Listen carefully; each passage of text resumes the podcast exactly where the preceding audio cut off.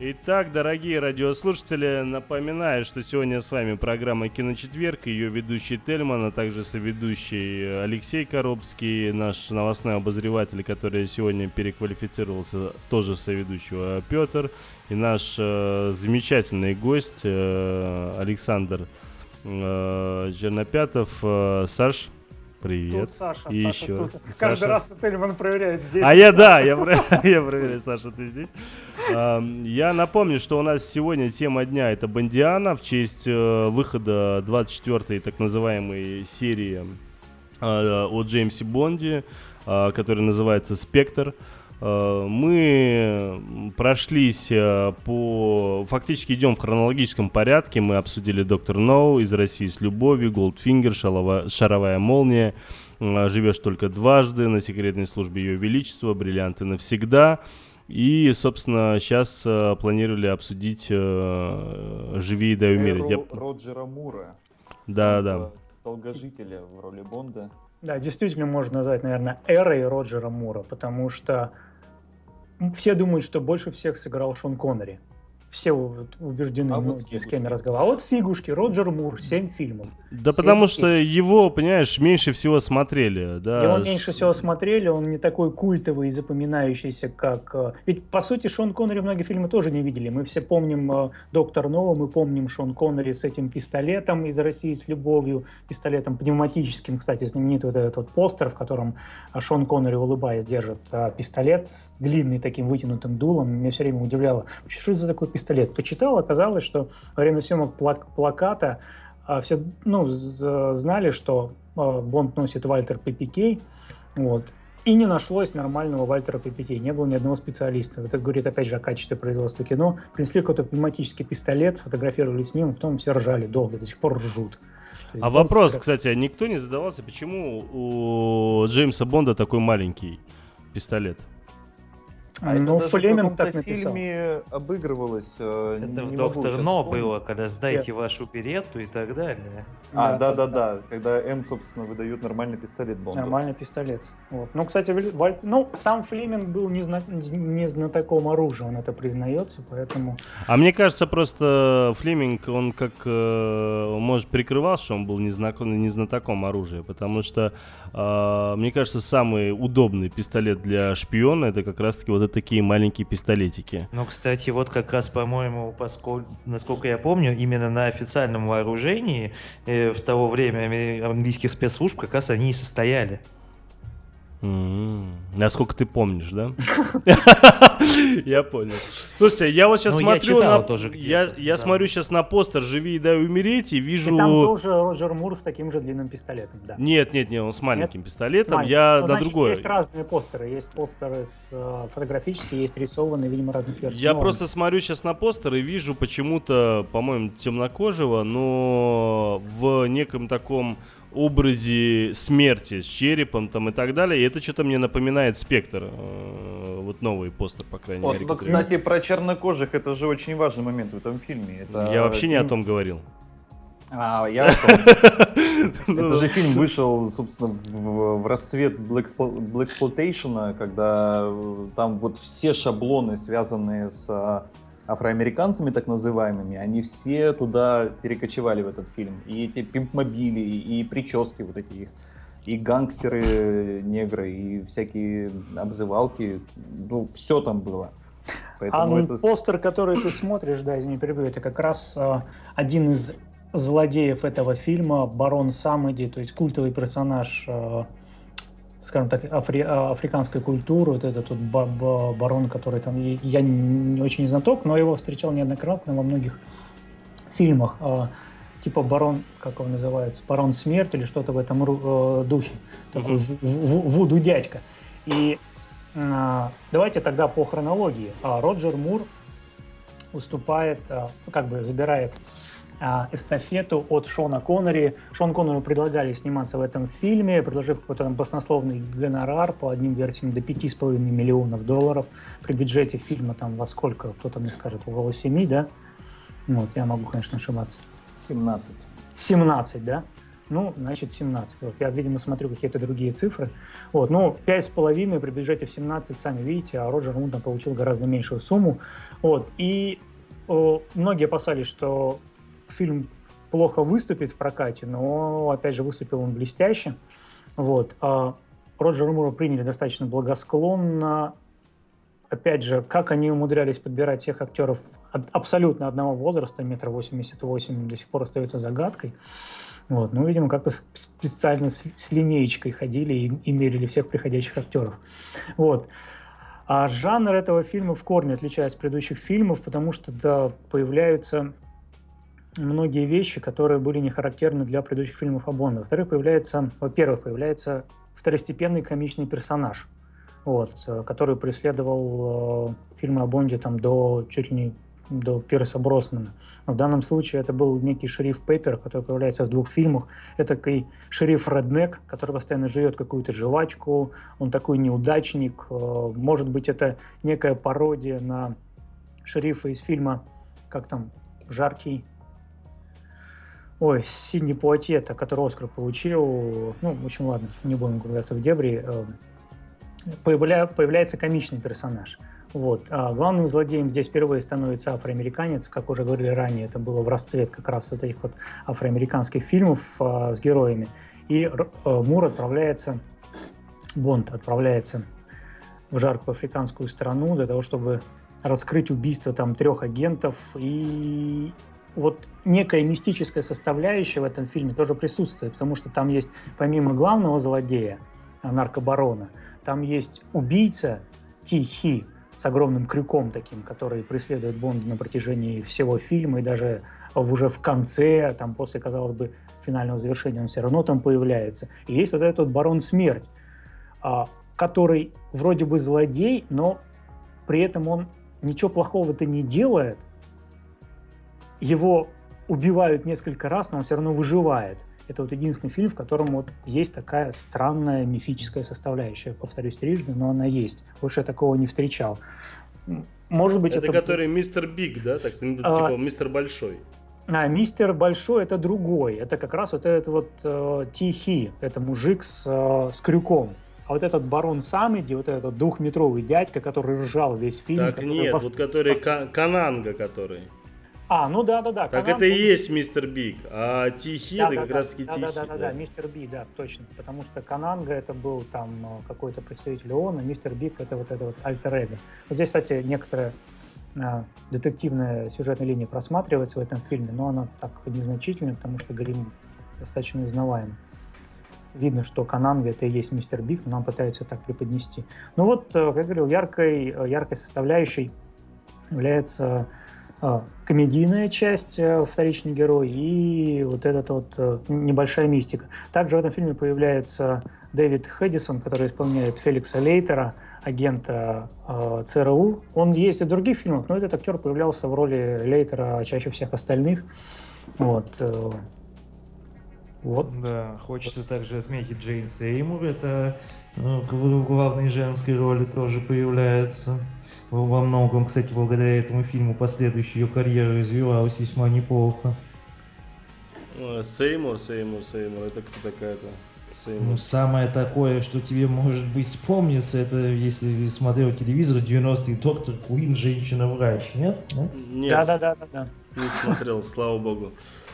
Ну, много фильмов, на самом деле, там э, те же свадебные переполохи и так далее, сейчас из 90-х. Такого культового ничего, но такого актер, актрисы так, достаточно всего известная. Ну, понятно.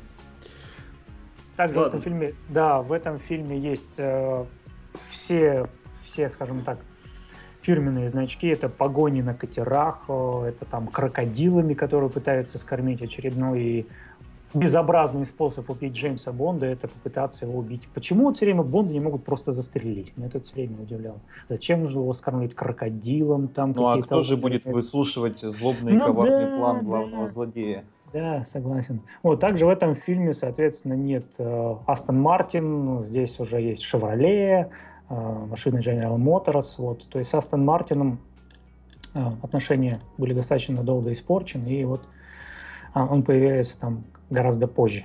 Вот, то есть, хотя все пытаются вспомнить, что да, Бонд все время же на Астон Мартин ездил. Нет, ничего подобного. Вот. Бонд не всегда ездил на Астон Мартин. Следующий у нас по, по списку, если я не ошибаюсь, э, шпион, который меня полюбил, который меня любил. А, Человек нет, с золотым пистолетом. Человек с золотым пистолетом. Да. Человек с золотым пистолетом. Вот. Э, вот для меня это первый фильм, в котором главного злодея играет э, классный актер. Потому что здесь Кристофер Ли а, играет наемного убийцу, такого как сказать, жестокого, коварного, но не бо... ну, не только жестокого, коварного, но такого немножко даже благородного. Другие тоже известны, но для русского зрителя просто Кристофер Ли — это Саруман, это вообще воплощение, воплощение зла.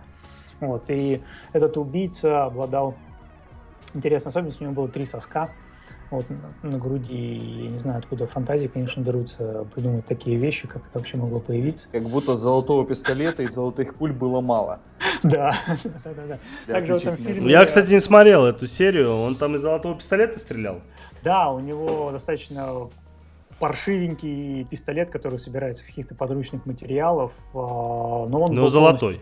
А, полностью из золота, да. Вот. А он а, сам золото носил? В смысле золото? Ну, сам он все зол, в золоте был, там, золотые не, не, часы, нет, золотой не, не, перстень. Не, не, нет, у него был просто золотой пистолет, э, и у него была только...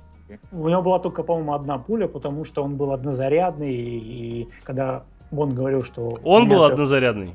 Пистолет у, а, у пистолет там, Скороманды, у убийцы Скороманги был а, а, однозарядный, вот, соответственно, он говорил, что ему одной, короткий, одной а пули... И однозарядный, да. Однозарядный, да. Одни инвалиды, понятно. Вот. Ему было достаточно одного выстрела, потому что он был очень крутым снайпером.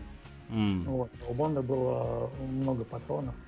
Вот. Также, опять же, в этом фильме продолжается э, эра восточных единоборств. Там они дерутся в восточных в э, каких-то восточных декорациях. Бонд даже пытается там победить несколько э, восточных мастеров.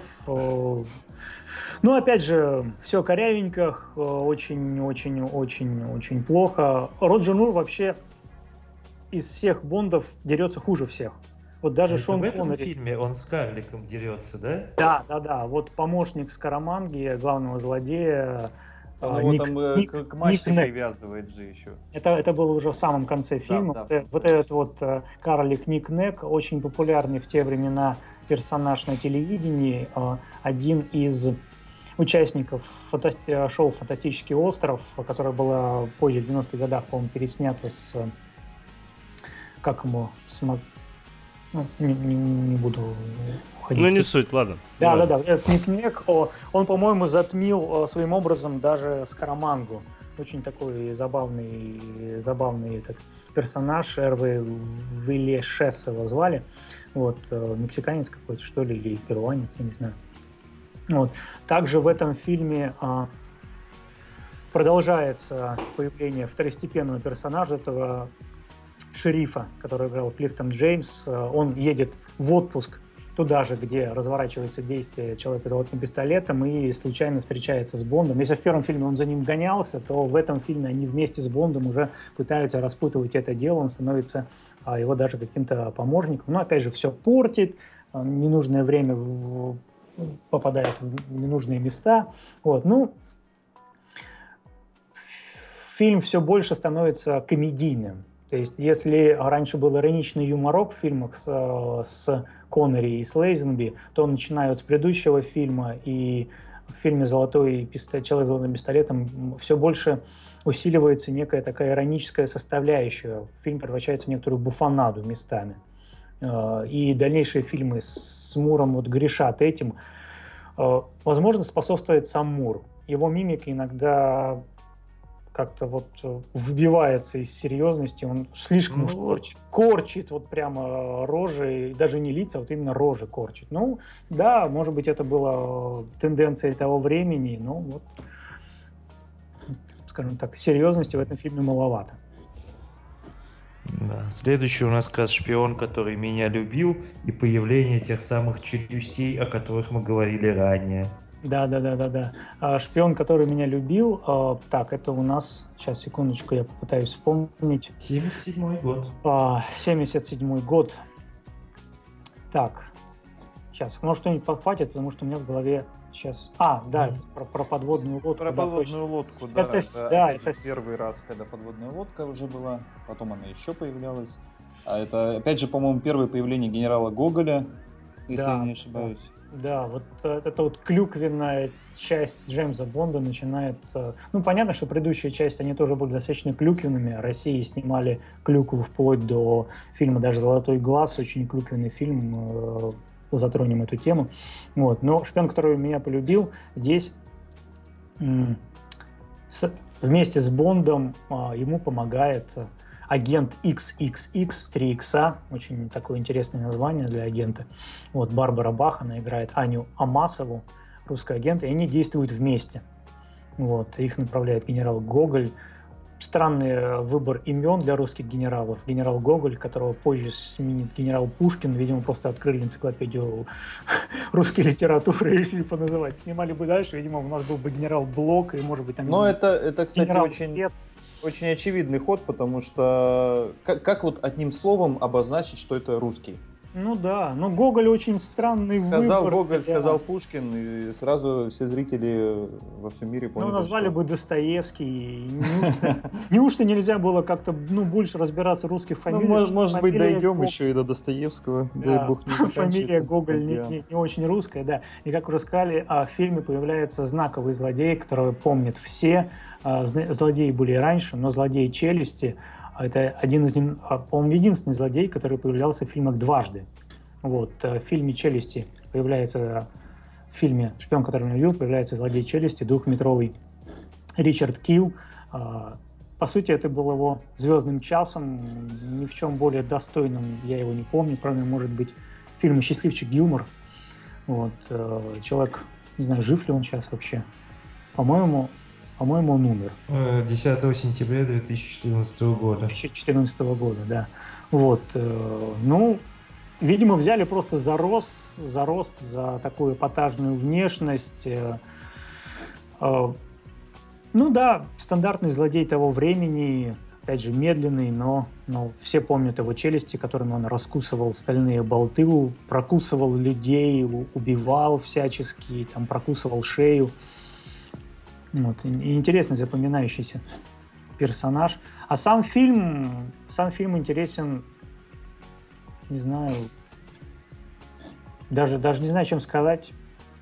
Мне он особо ничем тоже не запомнился. Ну вот он меркнет на фоне следующего фильма, Да. это «Лунный гонщик». Лунный, э, пере- переходим к нему. «Лунный гонщик» — это вообще особый фильм, потому что он пролез э, вперед э, фильма «Только для твоих глаз» э, благодаря тому, что в этом же году, э, ну, в это же время был выпущены «Звездные войны», которые снискали бешеный успех, как мы все знаем.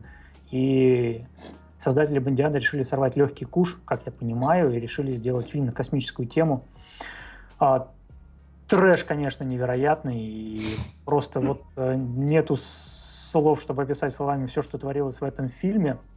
Хотя, хотя, вот э, главный злодей этого фильма, он потрясающий, потому что нам впервые представляют человека, у которого э, есть конкретная какая-то даже такая миссия. Если предыдущие хотели просто какого-то обогащения, либо какой-то жалкой мести, тут человек хочет э, создать новую расу. Он хочет уничтожить всю планету, улетев на космической станции наверх, убить здесь всех, вот всех людей, которые только есть, и уже потом стать не- неким богом. Ну, видимо, просто вот создавалось все это в спешке, все это создавалось в конце 80-х, как-то поэксплуатируют эту космическую тему. Где-то я читал, что, по-моему, даже в этом фильме входит там в какую-то книгу рекордов Гиннесса по количеству людей, которые были задействованы э, в, сцене, в сцене с невесомостью, потому что там происходит битва на этой космической станции, якобы там все в невесомости, но как создать в 79 году невесомость? Никак. Они просто все очень медленно ходят, перекатываясь со стенки на стенку. Все это очень ржачно, ржачно выглядит. Ну, Всё это надо сказать. Прыгают туда-сюда. Ну, хотя парочка там каких-то летающих сцен было. Вот. И эм, здесь тоже один интересный момент. Здесь впервые главный а, ну, злодей, вот этот челюсти, он становится положительным персонажем. А, в первой части, а, в предыдущем фильме «Шпион, который меня полюбил», он был откровенным злодеем. Здесь же он вроде злодей, злодей, злодей, но потом а, в конце самого фильма он вроде как становится хорошим. Вот, вот вроде как, я вот так вот скажу. Ну, тоже такая некая знаковая вещь. Ну вот это, пожалуй, самый, самый комичный, насколько для меня личный фильм о Бонде, вот который реально вот уже я воспринимал как комедию больше. И при всем при этом лучшие визуальные эффекты в 80-м году, прошу заметить, Оскар.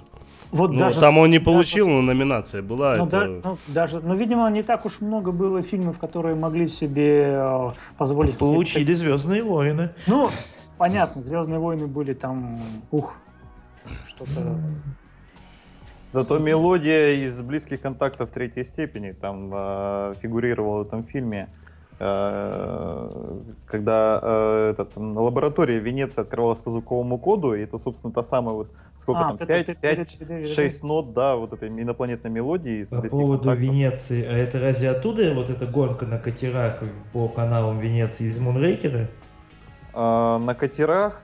Ты знаешь, на катерах они много где гонялись, я вот помню гонку в Лондоне. Тоже да, они много где гонялись вот по поводу... Не, по Венеции вот ездил точно Роджер Мур. Что за фильм, не помню. Ну вот, наверное, вот этот вот. Наверное, вот этот вот. Я тоже, сказать, Роджер Мур много где ездил на... Он вообще очень любит водный транспорт. Все очень любят водный транспорт. Бонд, как Бонд мы уже говорили да. ранее. Бонд любит да. водный транспорт. Один из самых любимых. И завершение там, опять же, в воде в этом фильме было. То есть финальная сцена, где главный герой оказывается на каком-то спасательном шлюпке именно в воде. Может, они там приземляются в итоге в воду. Вот.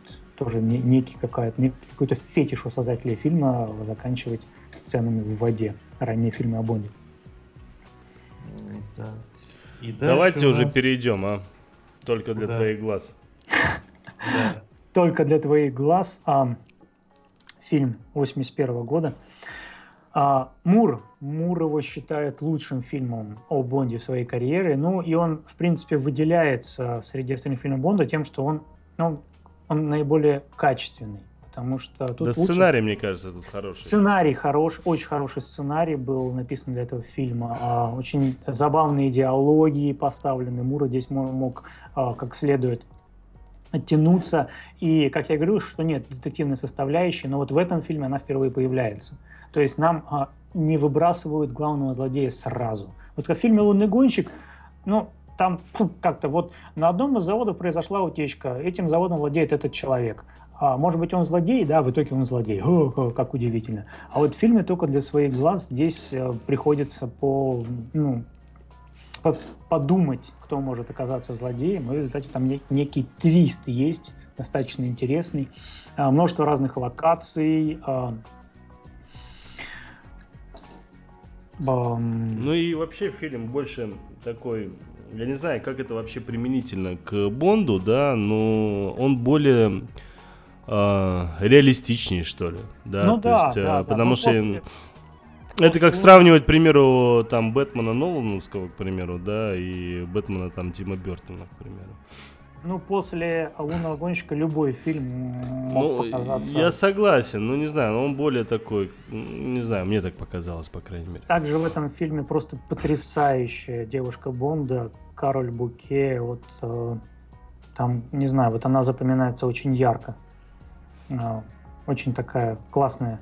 Она, она француженка, но она там представлена, не знаю, гречанкой, может быть. Э, ну вот у меня в памяти она отложилась, одна из немногих девушек, может, потому что она неплохой актрисой оказалась.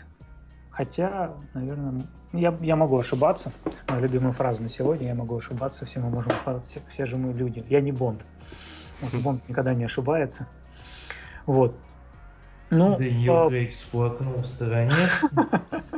А, много рассказывать не хочу, просто по одной причине. А, посмотрите. Ну вот, если хотите посмотреть фильм о, ну, со старые фильмы с, э, с Бондиады. Вот э, стоит посмотреть этот фильм, потому что с этого фильма начинается эра не только Роджера, ну, как бы начиналась эпоха Роджера Мура, с этого фильма начинается а, эра Джона Глена.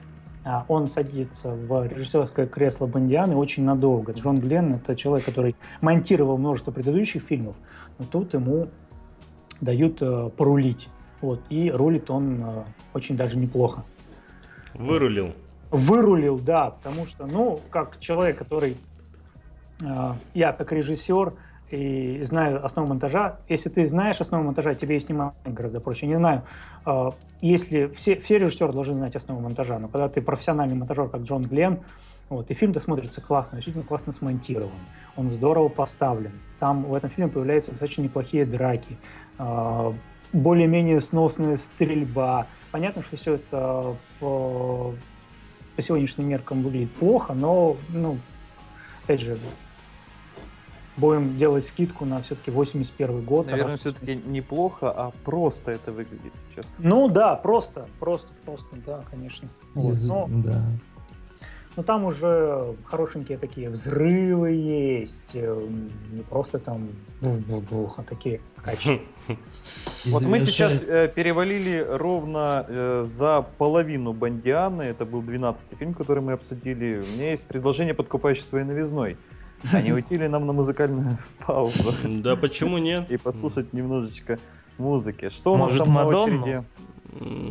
Я бы Tomorrow, может быть. Tomorrow Never Dies. Завтра никогда не умрет. Это Шерил Кроу.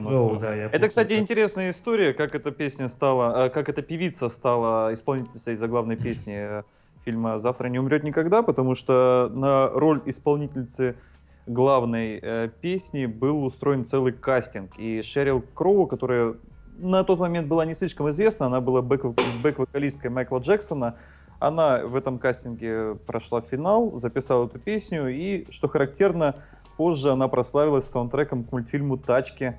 Песня называлась «Реал Гон». Ну, а сейчас мы слушаем саундтрек к фильму «Завтра не умрет никогда».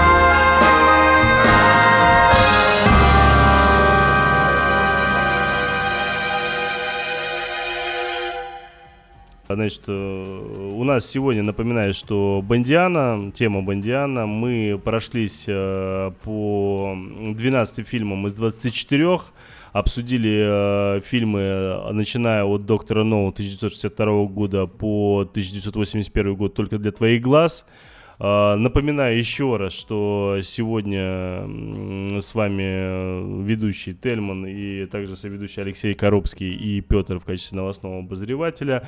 И также у нас сегодня в гостях а, Александр Чернопятов. Продолжим. И сейчас а, мы обсуждаем, получается, 13-ю картину. Это «Осьминожка» 83 -го года. 83 год, Роджер Мур, пусть он и начал играть Шона Коннери, опять же, та же самая горка Джона а, Джеймса Бонда. Да, вечер тяжелый, заговариваюсь. А, Джеймса Бонда после Шона Коннери, он все равно старше Коннери на, на несколько лет, вот, и поэтому он уже начал стареть, это сказывается на, на качестве фильмов. А, очень, очень сильно заметно, что в большинстве сцен его заменяют дублеры. Вот. Но «Осьминожка» — один из тех фильмов, а, которые вспоминаются зрителям а, достаточно ярко, потому что фильм сам по себе красочный, действие происходит в Индии, там присутствуют э, красивые девушки, индийские локации, Тадж-Махал, э, шейхи, э, коварные, опять же, русские злодеи. При этом он борется не против КГБ, а против отщепенцев КГБ. То есть эм, вроде бы Бонд все время воюет против России, но а, конкретно против России ни в одном фильме он а, сильно не выступает против каких-то вот таких подводных течений внутри Политбюро. Вот, ну, а, что сказать об «Осьминожке»? Да ну, давайте коротко переходим к другому фильму. Просто он, ну, классический стандартный фильм, меньше, меньше буфанады, чем в предыдущих фильмах. Все-таки они чуть пошли по более такому сказать, реалистичному сценарию меньше и меньше стали э, делать каких-то фантастических сценариев, э, хотя затронули тему восточного блока, западного блока, конкретно переправления там через границу. Ладно, не будем ходить э, в такие дебри. И следующий фильм «Вид на убийство», последний фильм с Роджером Саша, Муром. Саша, прости, да. пожалуйста, ради бога, что перебиваю. Прости, я, может быть, прослушал. А, ты сравнение поставил, что в этом году два фильма от Джеймса Бонди, получается, вышло? Да, да, да, я забыл. Вот мы чуть э, э хорошо... Мы же как раз-таки о 83-м годе и говорили вот по поводу... Ну, прости, да, продолжай. Да, а Чуть раньше мы говорили, что в 83 году вышел еще один фильм с Джеймсом Бо, про Джеймса Бонда «Никогда не говори никогда», то есть нелицензионный фильм, а, в котором Шон Коннери играет Джеймса Бонда. Фильм, права на, которыми, а, права на которые владел как раз сценарист фильма «Шаровая молния». И «Никогда не говори никогда» — это новая реинкарнация а, фильма «Шаровая молния», сценарий. Вот если сравнить между собой «Осьминожку» и «Никогда не говори никогда», вот просто как небо и земля. Просто он поставлен настолько лучше, он поставлен настолько качественнее, чем «Осьминожка», что можно даже говорить, что э, Бондиада в то время находилась в кризисе. Вот начиная с 83 года это ярко просматривается, потому что «Никогда не говори никогда» — это нормальный голливудский фильм того времени с хорошими спецэффектами, экшеном, а осьминожка вот как, как, вот как отдельный жанр. Вот он погряз там этой бандиаде непонятный, смешной и не очень какой-то такой качественный. И, видимо, ну, продюсеры усмотрели э, вот, вот эту вот разницу, потому что никогда не говорю никогда, утер нос. Утер нос э, Бандиаде очень неплохо. Ну и все-таки э, очень было странно видеть, да, то есть в один и тот же год выходят два фильма о Джеймсе Бонде, э, и как бы, чтобы ни говорили, может быть, там титры были другие, музыка была не та, там еще что-то, но Джеймс Бонд оставался Джеймс Бондом, 007 и там 007, да? Ну, у многих вот и среди присутствующих этот э, первый фильм, который помнит о Джеймсе Бонде. Да, и все-таки э, еще момент такой, то что Роджер Мур вынужден был, получается, в один и тот же год, да, Uh, причем uh, разница там была, по-моему, если не ошибаюсь, в полгода, uh, потому что осьминожка выходила летом, а никогда не говорили никогда, он выходил уже осенью. И разница все равно у людей наверняка чувствовалась. Да, они посмотрели на Роджера Мура, вспомнили в итоге Шона Коннери, И почему все-таки Шон Коннери запоминается? Потому что даже э, под конец фактически э, Роджера Мура, под конец его Бандиан, э, Бандиана, да, то есть потому что, если не ошибаюсь, дальше был вид на убийство и все, по-моему, с его стороны. Uh-huh.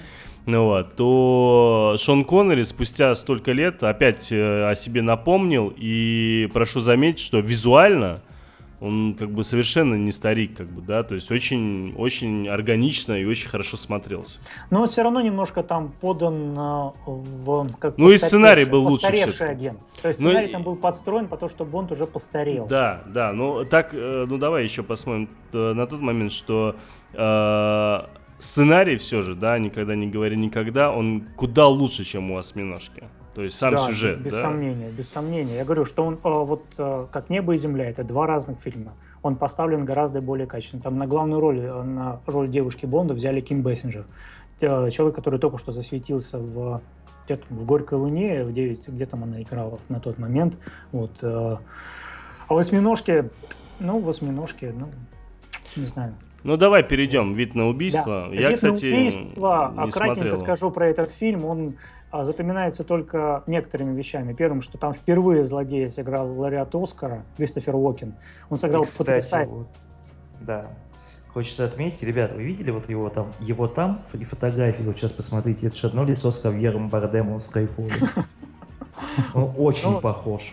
Да, может быть, пытались создать некий такой образ, хотя там абсолютно разные персонажи. Но Кристофер Уокен потрясающий, единственный человек, который тянет весь фильм. Вот э, там есть два злодея в этом фильме. Кристофер Уокен, который потрясающе играл, и Грейс Джонс. Это вот идиозная негритянка, которая играла в Конане Варваре. Да, да, да, очень крутая. Мужикоподобная. Очень крутая тетка, очень крутая. актриса, но она, конечно, была культовым персонажем того времени. Но у нее там слов-то на, на весь Да подожди, а почему она отвратительная? Она же такая крутая. Она внешне очень ну, жутко харизматичная баба. Очень ну, жутко. Харизматичная, но актриса она отвратительная. Вот, вот если посмотреть все с ней сцены, там вот как вот выпустили не знаю, школьника какого-то вот на куда-то там, я не знаю, в большой театр на сцену, и, и вот это вот смотрится очень, очень дико. По сравнению с... Ну, особенно, она, особенно рядом она, с Кристофером Уокеном.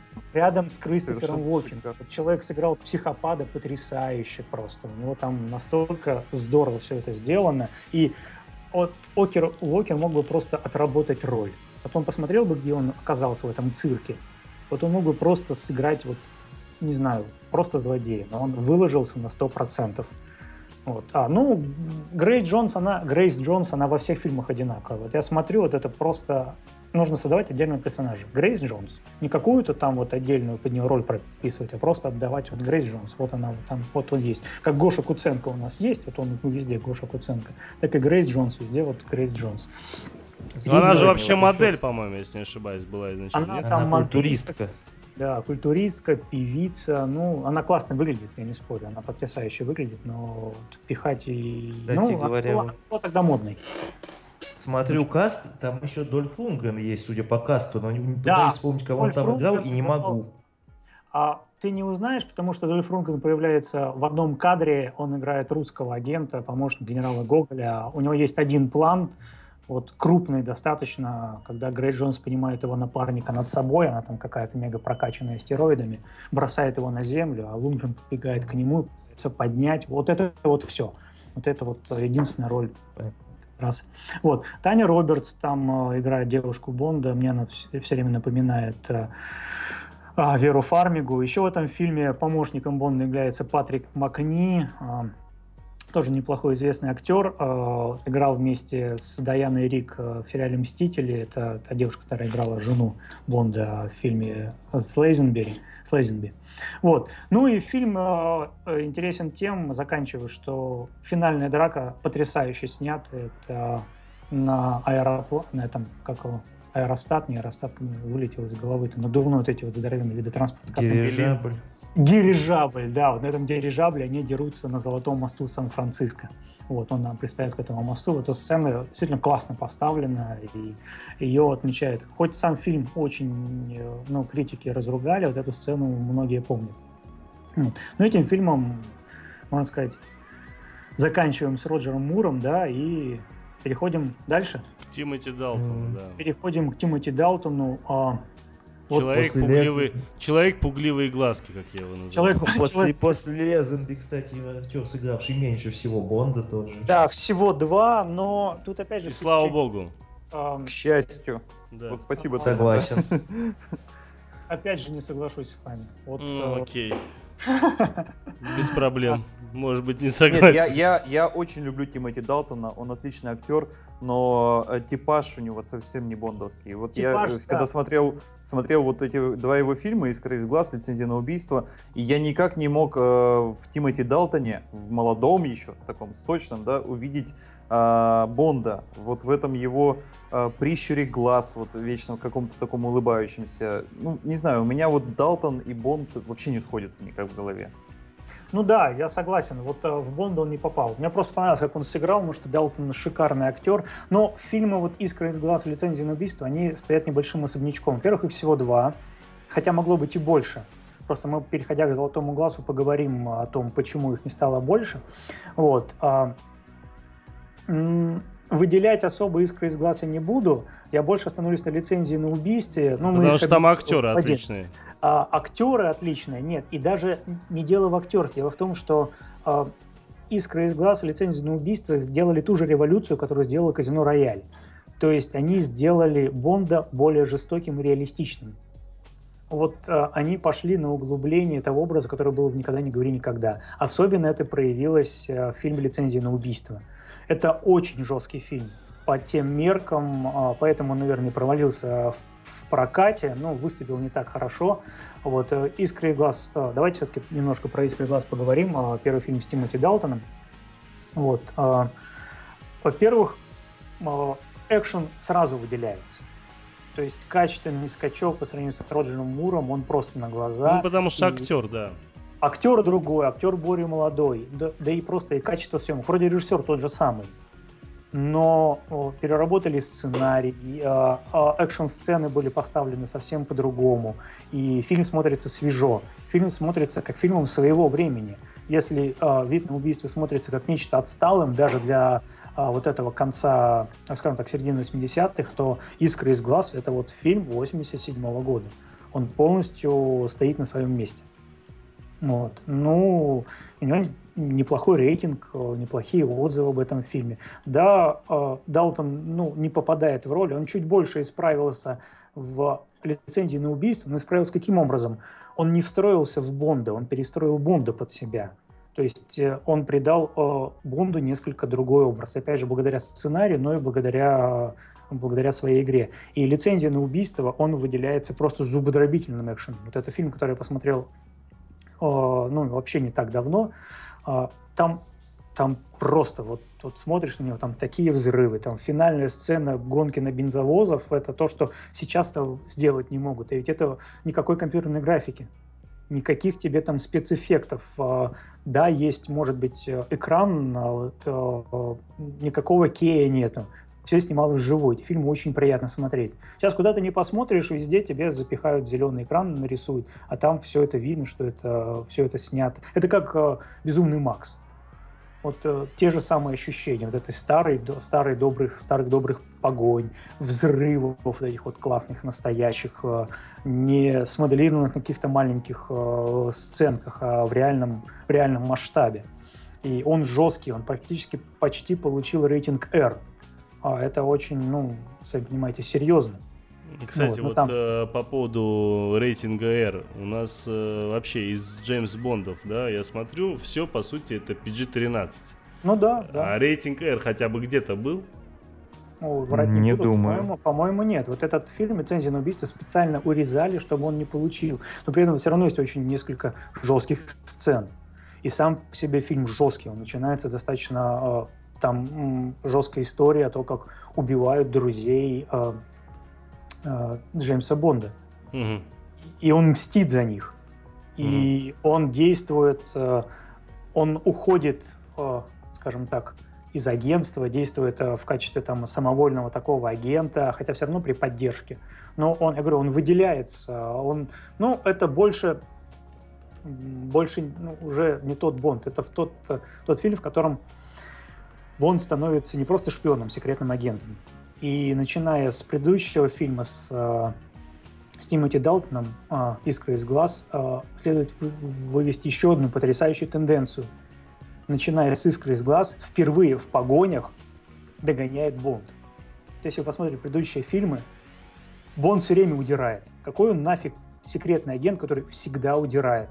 Все фильмы с Коннери, все фильмы с Лейзенбой, все фильмы с Муром, Бонд все время убегает от злодеев. Всегда. Я не помню ни одного фильма, где он за кем-то гнался начиная с э, «Искры из глаз», с первой же сцены Бонд начинает погоню. И с тех пор Бонд никогда не убегал. Начиная вот с этого фильма. Это поворотный момент. Он впервые становится по, по экшену, экшен-героем mm-hmm. настоящим. Вот. Mm. Это вот мы говорим о, о сериях с... Ну вот еще лицензия на убийство запомнилась совсем молодым Бенисио Дель Торо. Да, О, да, да, да, потрясающий да, Бенисио да. Дель Торо в роли Дарио. Да, Шикарно. Да шикарно сыграл. Там еще кто-то был, вот этот, который с оспой на лице или с чем там у него там. Роберт Дэви. Роберт, Роберт Дайви, да, тоже популярный актер того времени. Он там играл в всех боевиках, э, ну, таких вот мексиканских. Да, и еще там очень молодая это Лиса Сота. И, ну, малоизвестная актриса, но просто она мне так нравится в Mortal Kombat. Она там играет э, Китану, и здесь она совсем-совсем молодая. Вот такая симпатичная. Ладно, давайте уже перейдем к э, Пирсу Броснану. Вот, и хочется, а кстати, вот перед вопрос... ним 6 лет перерыва было. Вот почему, прочим. да, почему так много? А, я пытался найти информацию, нашел только одно. Пытались утрясти какие-то авторские права. Вот, э, что-то, видимо, делили, что-то пытались как-то разобраться, только поэтому был перерыв. А, а в основном чаще всего же перерыв был максимум 2-3 года, грубо говоря, да, да там между да, фильмами. Да. Самый большой перерыв как раз между лицензией на убийство и «Золотым глазом» 6 лет. Причем а, Далтон искренне ждал а, ну, роли в фильме. Угу.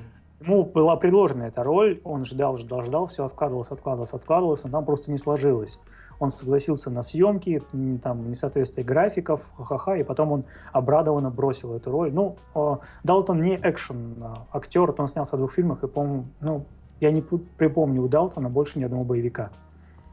Вот, хотя он неплохо смотрелся в боевике. Не по-бондовски, но как экшен-герой достаточно неплохо.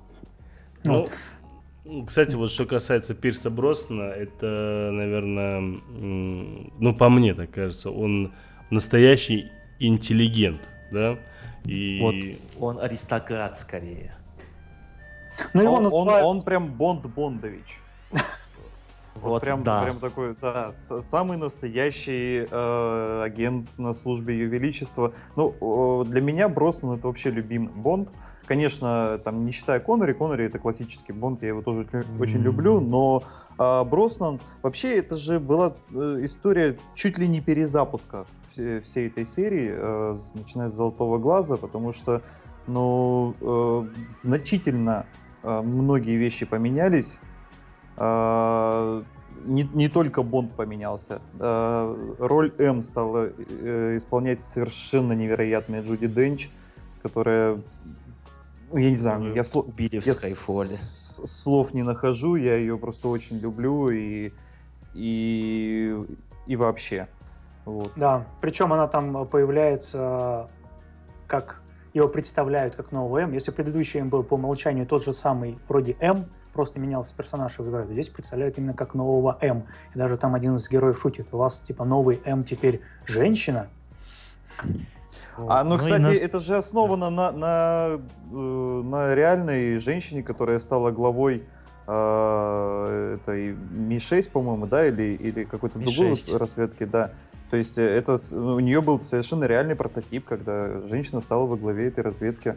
Женщина-бухгалтер, да. Причем там интересно, ведь а, Ми-6 официально а, не была признана, а, ну, организация, что она такая организация существует, по-моему, там как раз до середины 90-х. Все говорили о Ми-6, вроде бы она есть, она есть, но официальных данных, что эта организация существует, по-моему, не было. То есть правительство не признавало, что вот эта вот служба внешней разведки Ми-6, она существует. Была служба не внутренней, разведки. да вернемся к Бонду, как хотелось бы. Ну, не знаю, GoldenEye для меня это любимый фильм с Броснаном. Ну вот и поговорить, это а я уже устал. Ну, не знаю, просто совершенно шедевральнейший фильм, хорошая завязка сюжета, отличные места действия, а гонка на танке по Петербургу просто замечательно. Ну, режиссер, потому что у «Золотого глаза» и у «Казино Рояль» один и тот же. Да. Вот, не зря эти фильмы считаются любимыми. Мартин Кэмпбелл, если не да, ошибаюсь. Да, да, да. Вот. вот. Хотя вот э, клюквы в золотом глазе больше, чем где-либо. Вот просто... Клюква там, но она подана очень вкусно. Да. Нет, она подана не пошло и очень вкусно при этом, это ну, клюква.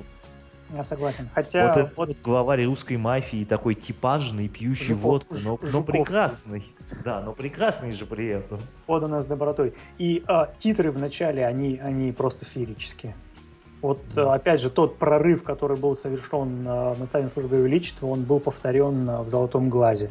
Вот эти вот а, крушения Советского Союза, вот эти падающие памятники, пистолеты, вылезающие там изо рта женщин, стреляя. Да. Вот это вот было ух, очень здорово сделано, очень качественно. Алеша, твое отношение к GoldenEye? Я его не помню. Ты его не помнишь? Да, я, я его не помню, честно, потому что я, э, я очень люблю Далтона, о, господи, э, Броснана в роли Просто... Бонда.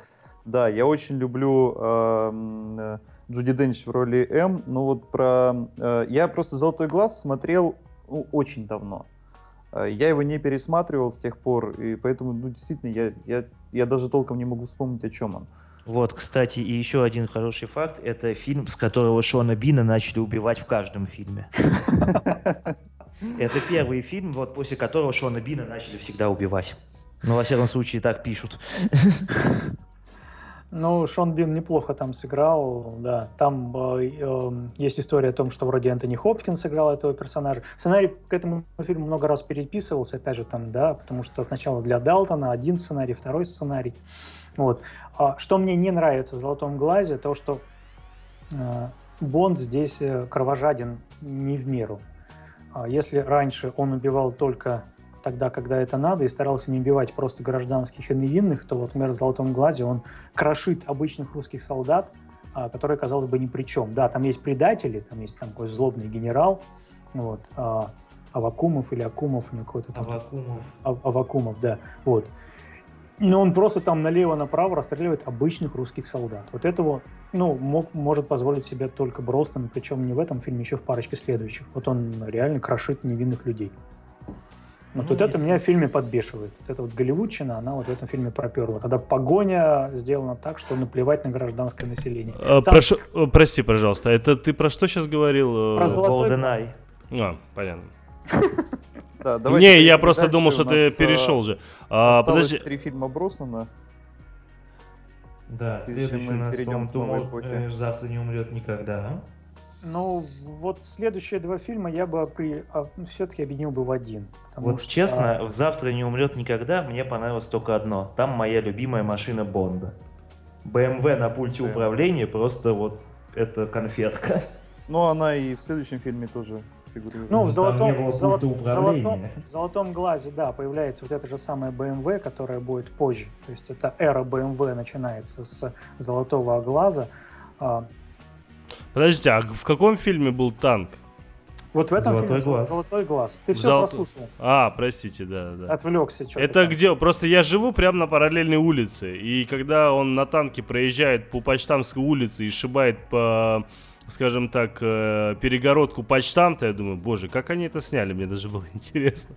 Ну, Реально там, похоже. Вид, там, там видно был какой-то пенопласт, вот эти вот стены. Не, ну и вообще, честно говоря, когда ты смотришь, э, ты понимаешь, ну как бы живя э, в центре города, да, ты даже не живя в центре города, а просто живя в Санкт-Петербурге, ты понимаешь, что его движение абсолютно хаотичное, и ты не понимаешь, как он, завернув туда, выходит на совершенно другую улицу, хотя тоже в центре.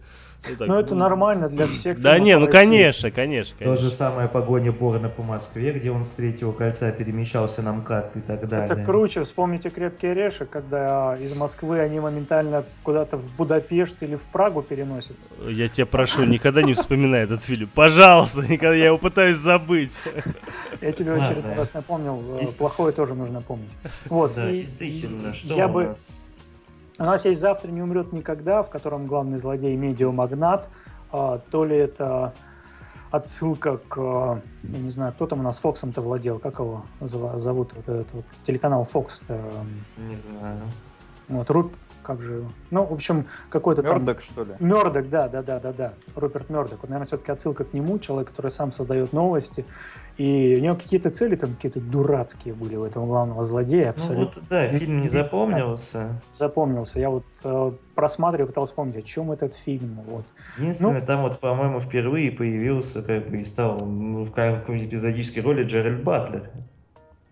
О, я его в этом фильме, я его, если честно, не запомнил. Может быть, так же, как Дольф Рунген появился там в одном Вот плане. он примерно так же там и появился. Да. Не, мне да. больше запомнился «Умри, но не сейчас».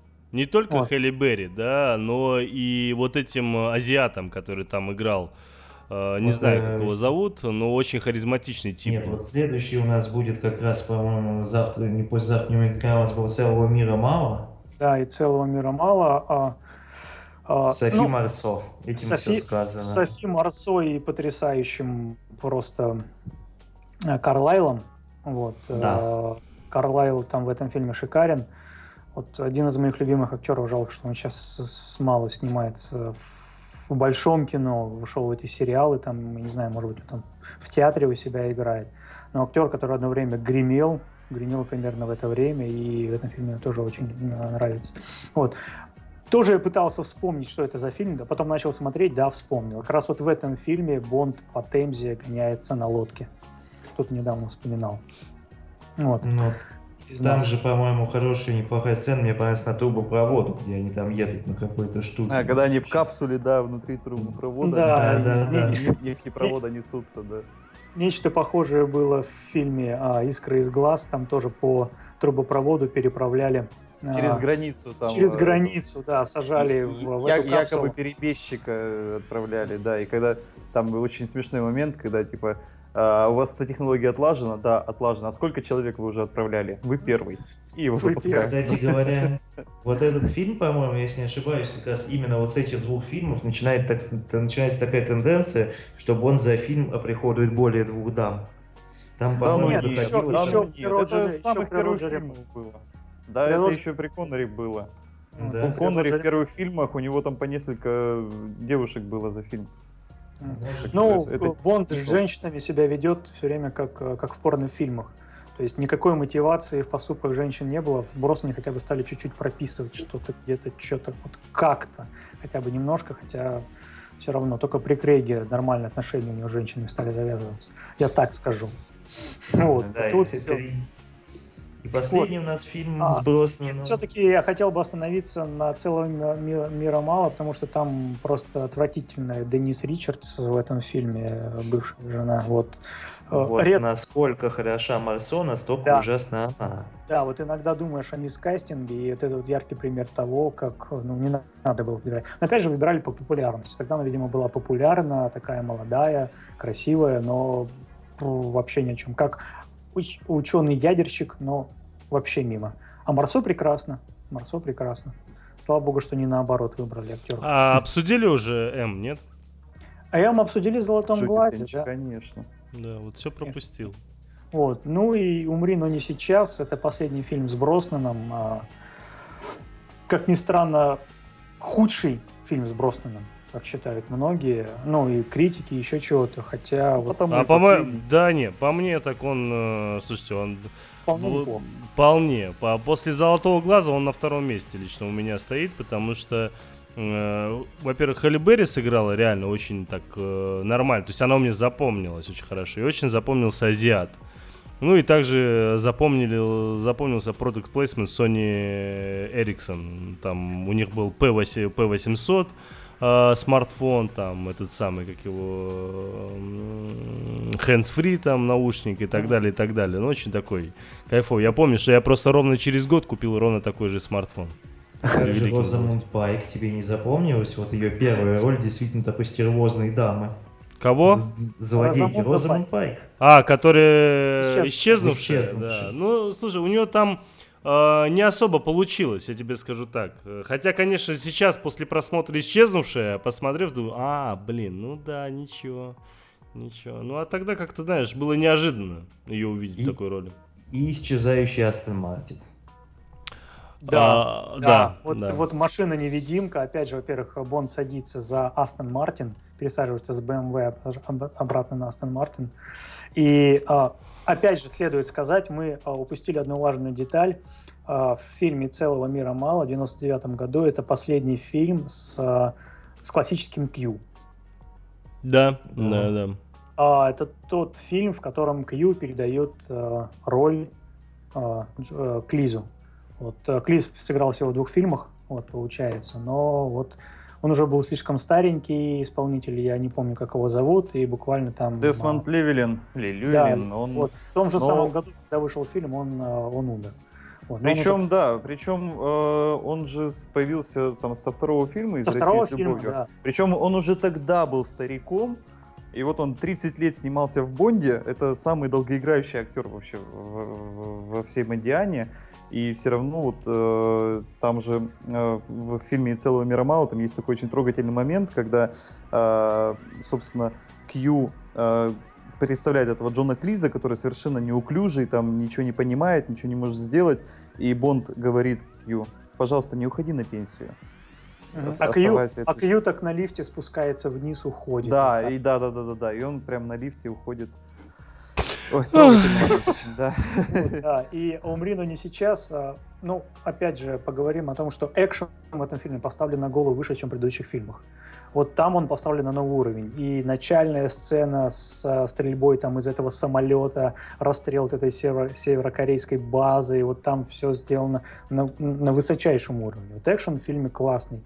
Начальная заставка шикарная, песня Мадонны, я не знаю, почему фильм провалился. Потому что народ, видимо, может быть, устал от Бонда за четыре фильма. Но как можно было устать за четыре фильма? Ну, не знаю. Но умри, ну, ну как не... провалился? Сборы в три раза больше практически. Да? Ну, считает, что он не очень удачный. Ну да, если провалился бы, не выпустили бы ничего дальше. Да, ну, это кинокритики считают, что он неудачный, да. а по факту...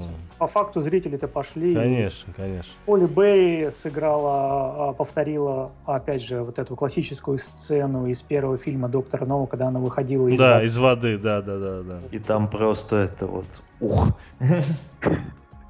Ну, Здоровский фильм, что говорить. Да, ну что, тогда я предлагаю перед тем, как мы перейдем к перезапуску, тотальному переосмыслению франшизы с Крейгом, послушать, наверное, Космодон, Тельман. Um... Про, про то, что мы сейчас говорили, Die Another Day. Die Another Day. Ну давайте, давайте, почему нет? А, ну, никто не хочет по поводу песенки рассказать что-нибудь, нет? Песенки какой? Ну, э, самым спорным э, саундтреком ко всей Бандиане стала как раз-таки именно вот эта песня «Die Another Day». Э, песня была номинирована на «Золотой глобус» и при этом, и Грэмми, но также получила номинацию и в антипремии «Золотая малина». Uh, но ее лауреатом так и не стала. Сама же Мадонна все-таки получила золотую малину за худшее камео. Певица, ну, там, также исполнила небольшую роль в «Умри, но не сейчас» если вы помните, конечно. Учительница по фехтованию, да. Конечно. Да, да. Ну вот. И очень такое ст- странное э, решение. Я, кстати, золотой малины на удивление отношусь хорошо, потому что они реально в самое яблочко порой попадают. А вот вот здесь я не совсем согласен. Я не понимаю, почему такое было принято решение. Хотя ну, вот песня, как-то решили. Песня же реально так э, за, ну, запомнилась. Ну давайте перейдем, послушаем.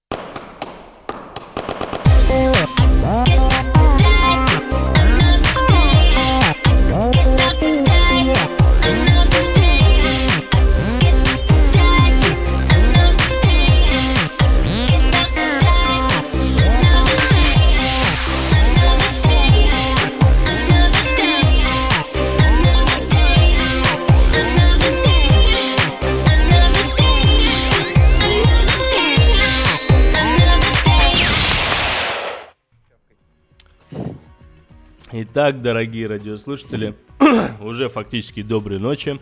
Напоминаю, что сегодня с вами программа «Киночетверг» а, на Лебро Радио, и с вами ее ведущий Тельман, а также соведущий Алексей Коробский, а также с нами а, новостной обозреватель Петр. А, сегодня у нас тема Бондиана. Мы практически все фильмы о Бонде обсудили. У нас впереди а, остались а, фильмы а, с Крейгом. А, в честь э, этого мероприятия мы пригласили к себе в гости отличного Дэниела человека. Дэниела Крейга, да. Александра Чернопятого, который э, посмотрел перед э, нашим эфиром, наверное, все серии. Ну, большинство из них. Большинство, да, постарался. Да. Спасибо, Саша, еще раз, что ты к нам пришел и что аж 4 часа нашему времени, э, нашему эфиру уделил. И очень много чего интересного нам рассказал. Пока что только три.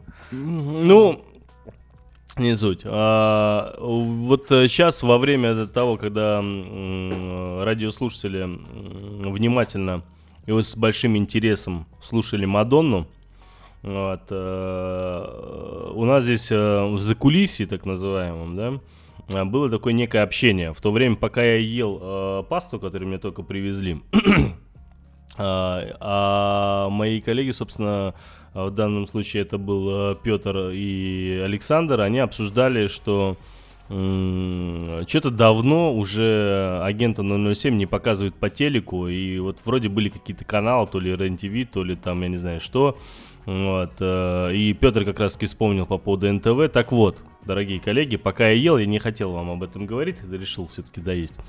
А, так вот, а, сейчас а, уже как, наверное, неделю НТВ плюс, а точнее, если быть точным, то канал Кинохит крутит фильмы о Джеймсе Бонде с самого начала.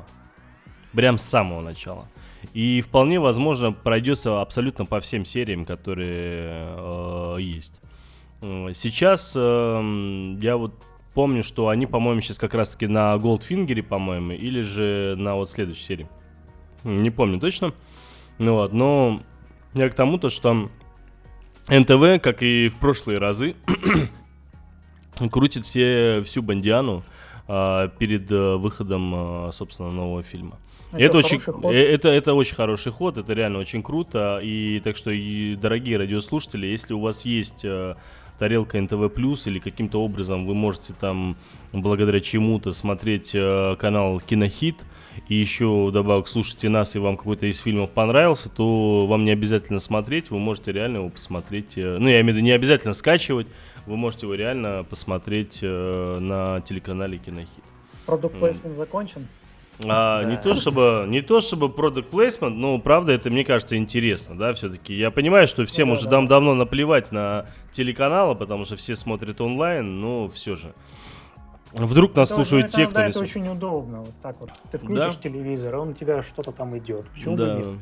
Конечно, ну, конечно. Ну, и, и порой ты не... Вот я вообще телевизор не смотрю, у меня его даже нет. Точнее, он у меня есть, но только для Sony PlayStation. Еще один product placement, да? Ну вот, а, и у меня к нему антенна не, даже не подсоединена. Но вот как только... Не была, точнее, подсоединена. Но как только я его подсоединил, а, у меня тоже там какие-то разные каналы есть. Порой приходишь домой, включил телек, и вот просто включил для того, чтобы, знаешь, глаза чем-то занять в этот момент, просто отвлечься. Чтобы тут... не было одиноко. Ну, да нет, не так, конечно. Ну, не суть, да. И в итоге а, какой-то фильм начинается, ты его даже мог смотреть уже давно. Мог его смотреть даже раза 3-4. Но по какой-то причине ты все равно, как тупорылый, это самое, товарищ, сидишь и тупо смотришь эту картину, да, пока она не закончится. Ну, ну по крайней мере, со мной так. Ребят, давайте все-таки вернемся к Бондиане. Да. У нас э, на очереди эпоха, новейшая, скажем так, эпоха Бонда, а именно Дэниел Крейг. Э, и вот у нас действительно в, в чатике, когда мы готовили эту программу, разгорелась дискуссия. Я и Александр считаем, что Крейг есть тотальный перезапуск всей серии Бонда. То есть не просто переосмысление, а именно перезапуск. Бонд с Крейга начался с нуля.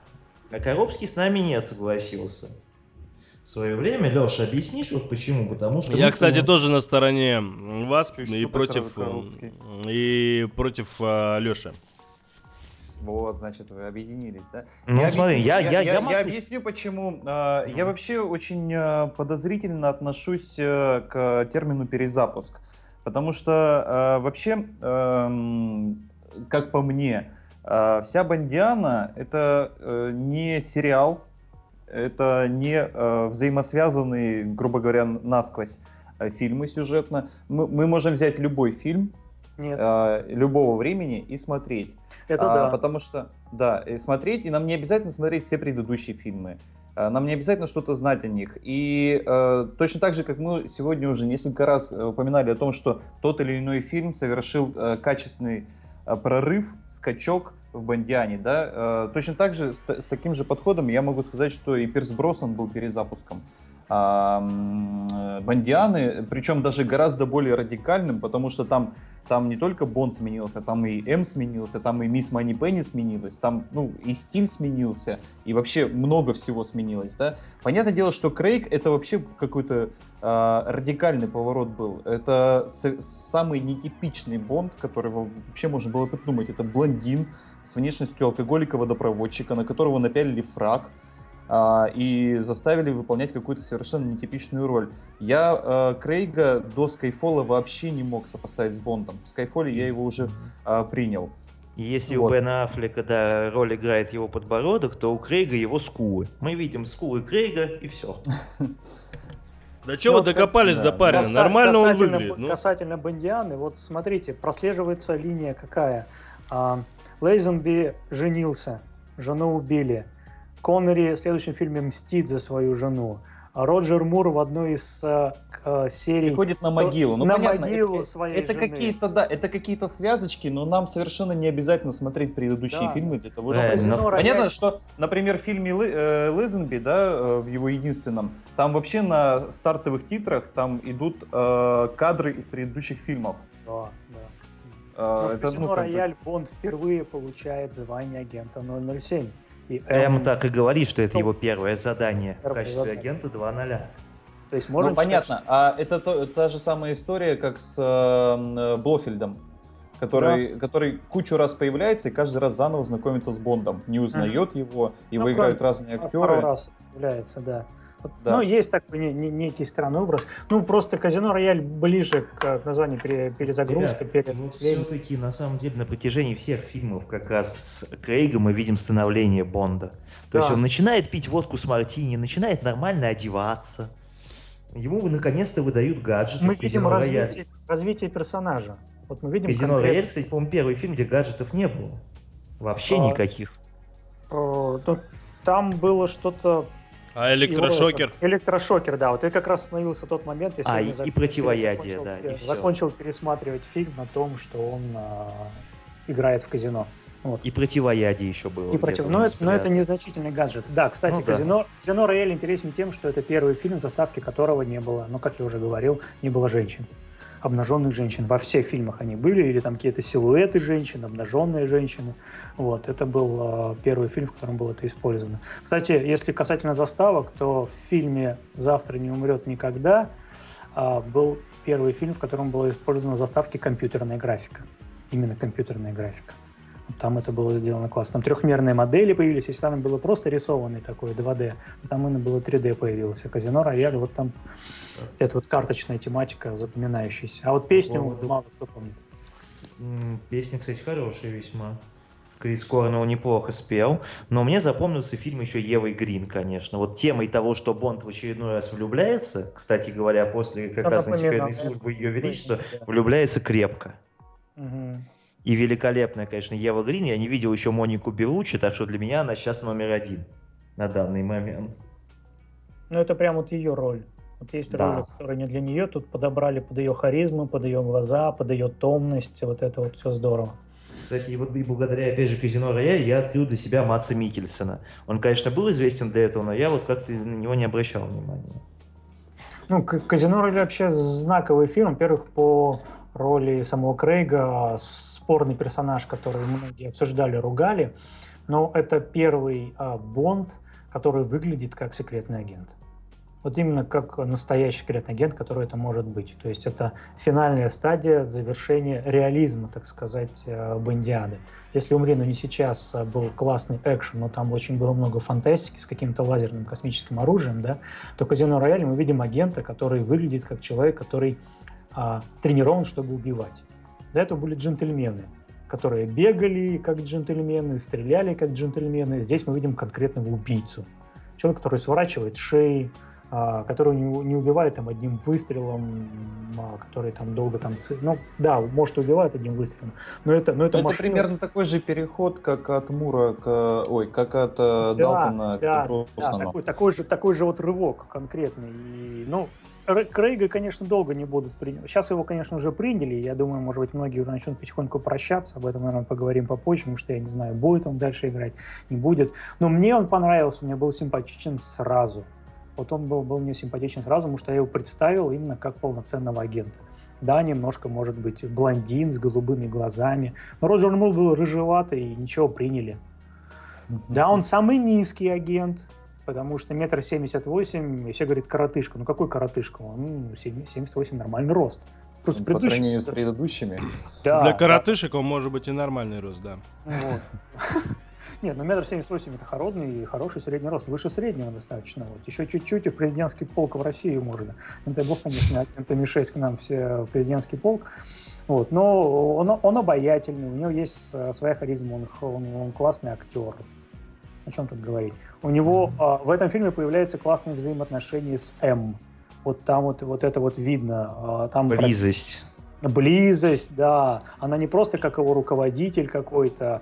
А предпосылки были в «Золотом Ну да, эти отношения, они, они достигают апогея, собственно, в В «Золотом глазе», да, в «Золотом глазе» было нечто подобное, когда Эмма знакомится с Пирсоном Броснаном, она бухгалтер, они вроде как ля-ля-ля, вот начинают завязывать эти отношения. Но в «Казино Рояль» это вот э, опять же, начало развития персонажа. Мы говорили об этом во время паузы. Развивается не только фильм, развивается персонаж. До этого Бонд как персонаж не развивался. Он был как есть. Он как родился Бондом, так и умер Бондом, как его клонируют из сериалов, э, из фильма фильм. Здесь мы видим э, о том, как э, начинает развиваться персонаж Бонда. это, это, очень, это очень важно. кино, это современный подход ну, кино. Да, да, да, да. Мир конечно. изменился, и кино, естественно, изменилось. А то, что там история начинается заново, ну, я хочу напомнить, что «Казино Рояль» — это вообще первая книга. Угу. Если ну, там, ошибаюсь, конечно, да, да, самое первое, там действие происходит, в принципе, только в казино и только во время покерного турнира. Сами понимаете, какое отношение имеет это к фильму «Казино Рояль». Ну, практически только там покерный турнир. Все. Опять же, взяли какой-то один маленький кусочек и вставили его в середину фильма.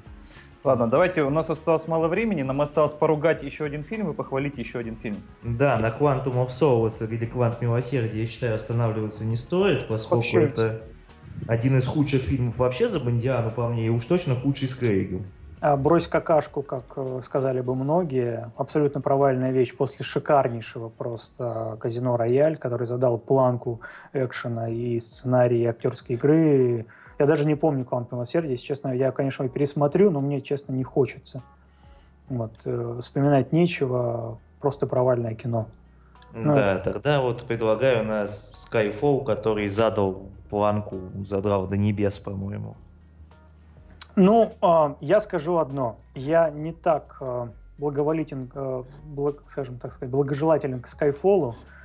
Хорошее кино, но я считаю, что очень большую роль и самую значимую роль из всей Бондиады в этом фильме сыграла песня. Не будь песни, ну, успех, это, успех да. Skyfall был бы совсем не таким. А Абсолютно. А Хавьер Бардем? А, Хавьер Бардем хорош, но я считаю, народ шел на Адель. А, ну, изначально да, до того, как посмотрели, естественно. Лучшая, лучшая песня Бандиады, титульная, была в Скайфоле. Просто вот настолько здоровская с, спетая заглавная тема, что тут даже, я не знаю, вряд ли кто будет со мной спорить. У меня есть любимая песня Living Daylight с группы Аха, потому что это одна из моих любимых групп, но тут даже не поспоришь. Вот, и... Невероятно, да. Вот, и народ шел на Skyfall. Фильм собрал миллиард. Прикиньте, какой там два года разница между фильмами и такая разница в сборах. А если посмотреть, э, фильм-то сценарно глуп. Там ну, столько он, он неоднозначных... Он заштампован. Заштампован. Сколько неоднозначных поступков героев, сколько непонятны э, действия героев, непонятна их мотивация. А, по-моему, в этом фильме Кью появляется, я могу ошибаться, или да. в предыдущем. Но ну, новый Кью. Или в этом, да, Бен Вишо появляется. Потому что я не пересмотрел Квантум, а, вот, а, да, Скайфоли появляется. Они решили сразу поставить молодого Кью, замахнулись. А, напомните, а по яйцам кому, когда били? В Казино Рояле? А, в Казино Рояль, да, тоже mm-hmm. классная сцена такая, когда... Вот, ну... Там же Мани Пенни появляется снова. Ну да, в, Sky, в, в Skyfall тот фильм, а, в котором Бонд перестает быть э, Борном и становится Бондом. Как я скажу вот так вот. Потому что Казино Рояль, э, хоть и спорили со мной тут ребята, я считаю, что э, частично пытались украсть э, славу Борна, вот эти вот две фильма с, с Крейгом, добавив этой реалистичности, убрав гаджеты, ну какой Слишком же Слишком много гаджет? серьезности, наверное, Слишком было много вот в этой сери... глупости. А, да, нет, даже не в том, а потерял свою ироничность, легкость, да. элегантность. Он становится именно тем мясником. Но мясник на тот момент был Борн. А, даже в миссии невыполнима там было больше гаджетов.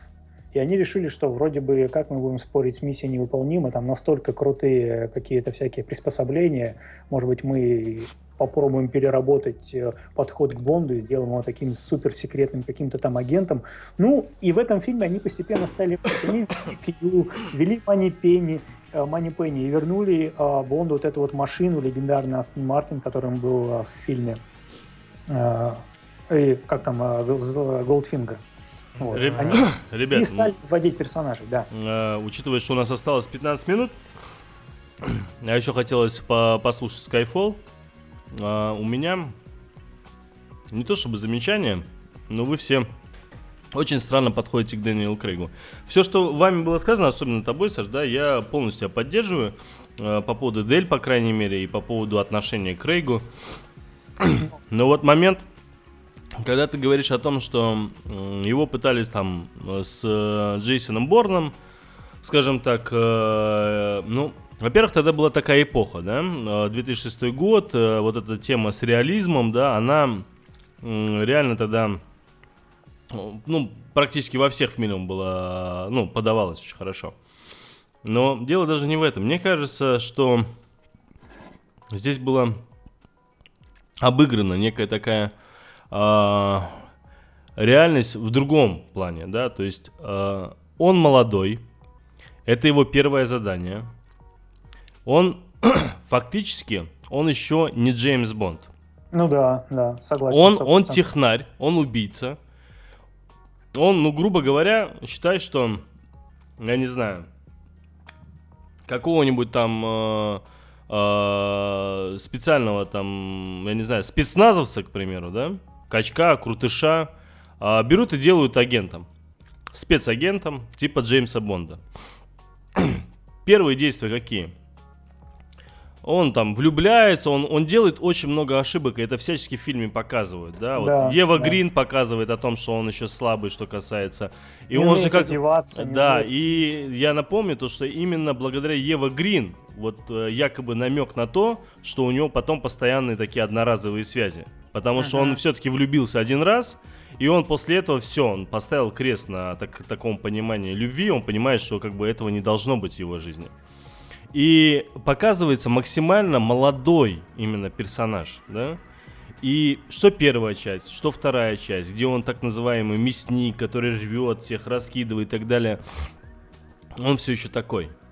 А, и э, Skyfall, ну, Skyfall, да, это а вот как раз-таки уже третий фильм, где он начинает э, раскрываться как э, именно как спецагент, который больше думает все-таки мозгами, нежели там животными инстинктами или какой-то силой там физической и так далее. И, ну, конечно, сценарий не так хорош, как бы хотелось бы. И мне больше, чем Казино Рояль, пока не понравилось ничего с Крейгом. И я боюсь, что э, Спектр как раз-таки стал именно тем самым фильмом, который сейчас говорят в Лондоне, говорят, что там фильм так себе, скорее всего. Ну, конечно, мы завтра все это увидим, каков он на самом деле. Но мне кажется, что в спектре, может быть, уже нет всего того м, такого активного экшена, который был в том же казино Рояле, когда мы с открытым ртом. Его уже в Скайфоле нет.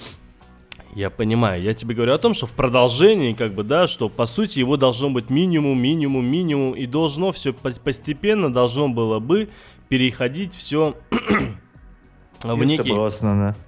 А, ну, фактически, ну, да. То есть такого некого джентльмена, который ча- чаще шутит, потому что... она тогда не выдержит, она не выдержит конкуренции. Я, пони... экшена... я понимаю, да, но я просто говорю о том, то, что именно сам персонаж, да, вот э, кто в основном э, шутит да, когда у тебя вокруг происходит хаос, когда там смерть, опасность и так далее. Уверенный в себе человек, да, особенно профессионал, настолько уверенный в себе, да. И, ну, да. и э, Дэниел Крейг, его герой, да, в том же Казино Рояль, он пока еще не уверен в себе. И у него исключительно физическая сила, он постоянно нервничает, он постоянно опаздывает, он постоянно там э, дерется, все пытается силой решить. В Скайфоле это постепенно уже потихоньку уходит, и вот видно, насколько он уже постепенно становится увереннее, насколько он становится продуманнее, да, и он старается думать там на шаг вперед там и так далее, и так далее. И не исключительно только от силы. Я ну боюсь, что, что я просто боюсь, что вот как раз-таки Skyfall, да, я не знаю, как в итоге будет, посмотрю завтра, но я боюсь, что именно вот на в этом направлении, если они двигались, то я боюсь, что просто людям не понравилось, что, что уменьшили э, фактически спецэффект. Вот, Ладно, вот ребят, все, что хотел на сказать. На самом деле хочется уже, время-то у нас совсем мало, да, Тельман? Uh, у нас uh, 12 минут, можно сказать 11. Я предлагаю быстренько сейчас поставить uh, Skyfall. А, так, так, uh, так, может, ну хорошо, ладно, я просто думал, мы про... поскольку мы смотрели... Может быть, мы Skyfall оставим на, на самый ну давайте на самый конец, хорошо. Я хотел на самый конец оставить Сэма Смита, который из Спектра уже. Нет, нет, нет, нет, нет, нет. А чего вам все не понравилось? Да нормальный педористический голос. Давайте, кто хочет послушать Сэма Смита, пойдет завтра и послушает. Ну хорошо, ладно, договорились. Давайте тогда. Ребята, ну что, любимая серия с каждого, в общем-то, не знаю, и лучшая женщина Бонда голосовалка. У меня все в одном флаконе. Я так ничего не увидел, кроме Ева Грин. У меня все в одном флаконе. У меня любимый фильм это Казино Рояль, любимая женщина это Ева Грин. Из этого mm-hmm. же фильма. Саша? А, Сложно сказать. Мне очень нравится а, лицензия на убийство с Тимоти Далтоном и Казино Рояль. А лучшая девушка, ну, не знаю, много хороших. Не могу назвать какую-то лучшую. Могу назвать худшую, Денис Ричардс. Вот это, это определенно худшая. А лучших было несколько. А, хорошо, со своей стороны могу сказать, что это, да, Казино Рояль и все-таки Софи Марсо. А я не буду шовинистом. Я скажу, что мой любимый Бонд это Пирс Броснан и Шон Коннери. А моя любимая девушка Бонда, я ее увижу буквально завтра. Это Моника Белучи. Я думал, когда ты скажешь, я не буду шовинистом, моя любимая девушка это челюсти. Моя любимая девушка это Сэм Смит, который отвратительно спел за главную песню. Да, насколько была хороша Адель, настолько плохо ну, что, ребят, у, нас, у нас есть очень, очень важный момент, э, поскольку мы существуем не отдельно, а в формате Лепро Радио. Нам нужно рассказать о том, что ожидает наших зрителей, кроме киночетверга, э, на наших цифровых волнах. Если позволите, да, возражения. Услаждай своим голосом. А, дорогие э, радиозрители, э, у нас каждый день на Лепро Радио вечером в основном по московскому времени выходят всякие разные программы. Например, завтра в пятницу в 9 вечера слушайте диджея Эл Мауса, он же Дмитрий Донской. Он будет играть вам хаос, техно и тало-диско. А в 10 часов его сменит диджей Хабенский с программой «Дезактивация». Это живой сет электронной музыки во всех ее направлениях. Суббота э, самый насыщенный день, потому что начинается он с трех часов и продолжается до практически полуночи. Радио Зазеркалье в три часа. Это взгляд без обиняков на жизнь со стороны э, э, глазами временных гостей Кащенко. В 4 часа премьера. А, по поводу Арги-Барги я отдельно скажу, пожалуйста. Хорошо, премьера программы Арги-Барги, про нее расскажет Тельман отдельно. В 6 часов проект «Открытая репетиция». Это прямая трансляция живых выступлений различных музыкальных коллективов. И в 9 часов новая программа премьера на Лепро Радио «Квадратика». Ведущая Ксения Ксюша Лазерова, техно и только техно. В воскресенье в 7 часов вечера диджей Паша Шуга, герцог хаоса со своим благословением. В 9 часов последнее воскресенье. Единственная утренняя передача, которая выходит вечером. Ну а понедельник начинается в понедельник. В 8 часов вечера программа по заявкам с Таней и Ксюшей, конкурсы, призы, любые ваши музыкальные пристрастия, даже Шуфутинский. В 10 часов вечера диджей Амич играет Goa и Psytrance. В 11 часов вечера диджей TCC играет Техно. Во вторник с 9 до 11 DK Ритуал играет Old School и Jungle. В среду самая любимая наша программа «Атлантида» в 7 часов вечера Ольга вам расскажет скучно о сложном, от Сократа до черных дыр. Научно-непопулярная программа «Атлантида». Да. В 9 часов вечера в среду диджей Амич сразу после Атлантиды будет остужать ваши мозги в шоу Time to Chill, островок спокойствия в свете больших городов, расслабляющая музыка. Ну а в 10 часов вечера в среду в два смычка с хаосом и гравицапой триумфальное возвращение в эфир Лепро Радио. Интересные гости, разные темы, ваши вопросы, наши ответы. Ну и киночетверг по четвергам, как всегда, вы знаете, во сколько его слушать. А я бы хотел все-таки э, немного поподробнее сказать по поводу Арги-Барги, который теперь будет идти э, по субботам с 4 до 6 часов вечера. Это программа, которую буду вести я и Алексей, или Алексей и я. Вот, э, она, ее концепция заключается в том, то, что мы э, будем обсуждать э, фильмы, которые вышли на этой неделе. Может быть, фильм да, в данном случае только фильм, потому что на этой неделе, кроме нового Джеймса Бонда, ничего нормального и достойного не вышло. А, и мы в течение часа, а может двух, вообще у нас промежуток в два часа, ну, как, получ, как, как получится. А, мы будем обсуждать э, фильм, в данном случае это будет э, фильм «Спектр». Э, и мы заранее поделим между собой э, роли хороший полицейский, плохой полицейский. Еще не посмотрев фильм, это очень важно. И э, будем, собственно, его хвалить или обсырать. Ну вот, так что давай прямо сейчас мы решим. Давай. Вот Кто на... будет? Учитывая, что я пойду смотреть завтра, ты, наверное, тоже завтра. Я тоже пойду завтра смотреть, да. Ну, в итоге, ты будешь его обсырать или... А, хотя давай сделаем иначе. Саша. Да. да. Давай ты как гость примешь э, в итоге решение. Кто обсырает картину, он или я? А, ну, давай ты поругай, что ли, Тельман. Хорошо. Хотя нет, погоди, слишком легкая задача. Ты уже настроен к нему критично. Давай наоборот, ты будешь хвалить. Ты уже вот. Действительно, Алеша поругает Монику Белучи. Да, Алеша поругает. Да, да, да, да, это самое сложное. А вдруг мне фильм понравится, а мне придется его ругать. Спасибо. Прямо как паноптикум на Ну, не буду. То есть, хотелось, конечно, с тобой поспорить, потому что я, наоборот, как раз-таки ожидал эту картину и хотел, чтобы она мне понравилась. Ну, пусть будет так. Ладно. То есть, э, я, получается, хороший полицейский, я буду хвалить картину. Леша, ты будешь, э, собственно, кидаться какашками, как сказал сегодня Саша.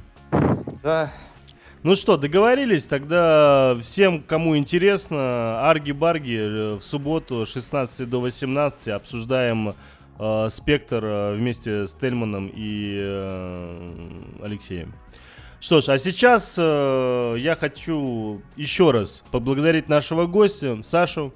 Э, Саш, еще раз тебе огромное спасибо. Мне кажется, очень э, как никогда плодотворно, четко, ясно и продуктивно э, по пунктам прошлись по всем фильмам, которые мы хотели обсудить.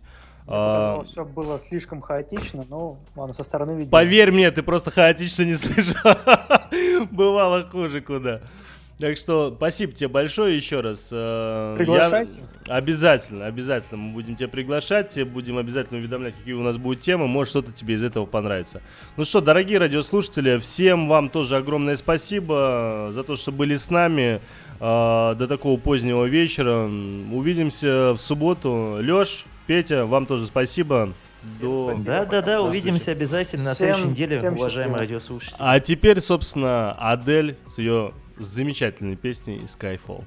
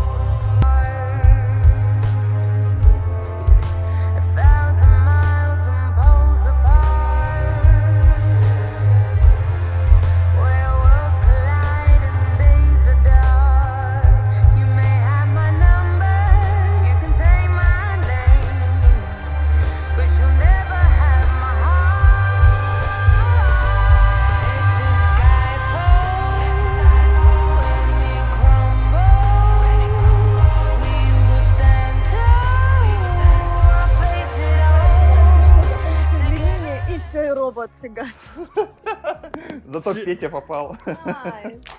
Я вот, мне просто даже интересно было, вспомнит, зараза, или нет. Вот, блядь, вот какой-то уже надо посчитать, какой-то по счету, сука, выпуск. Аленыч, я хочу тебе сказать огромное спасибо за ту работу, которую ты делаешь для киночетверга. Вот правда. Ты да. золото. Что касается музыки, что касается, да всего. Не, ну правда. Это же правда. А какая да, у тебя сегодня Глянь, роль поел, была? Прям слышно, как, как он улыбается. Поел Тельман, это, честно говорю, вот я хочу тебя покритиковать, чавкать в эфире неприемлемо никак.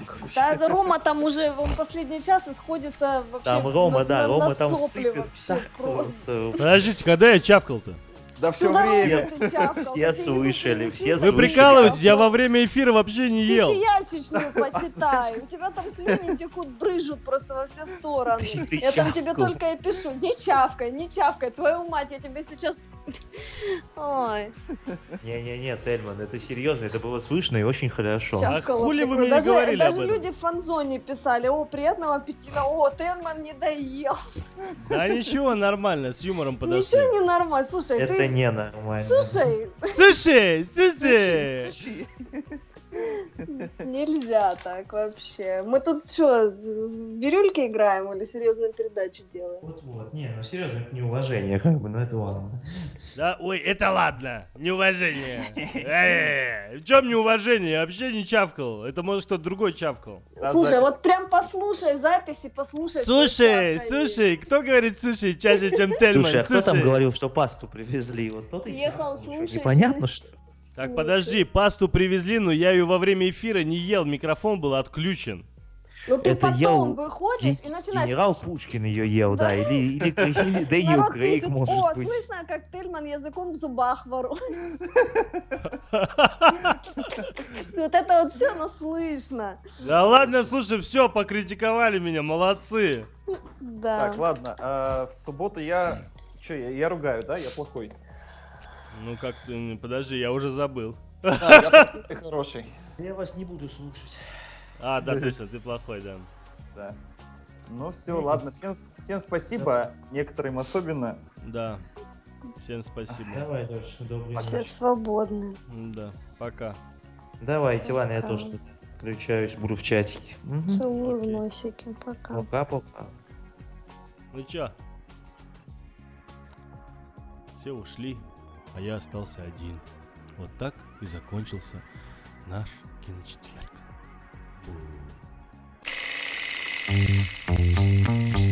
Они живут рядом с нами. Они выглядят так же, как мы, но они совсем не такие, какими кажутся. Раз в неделю они собираются вместе, заходят в огромный зал, покрытый мраком, садятся напротив белого прямоугольника, резко замолкают и смотрят кино. Киночетверг на Лепрорадио. В главных ролях Тельман и Алексей.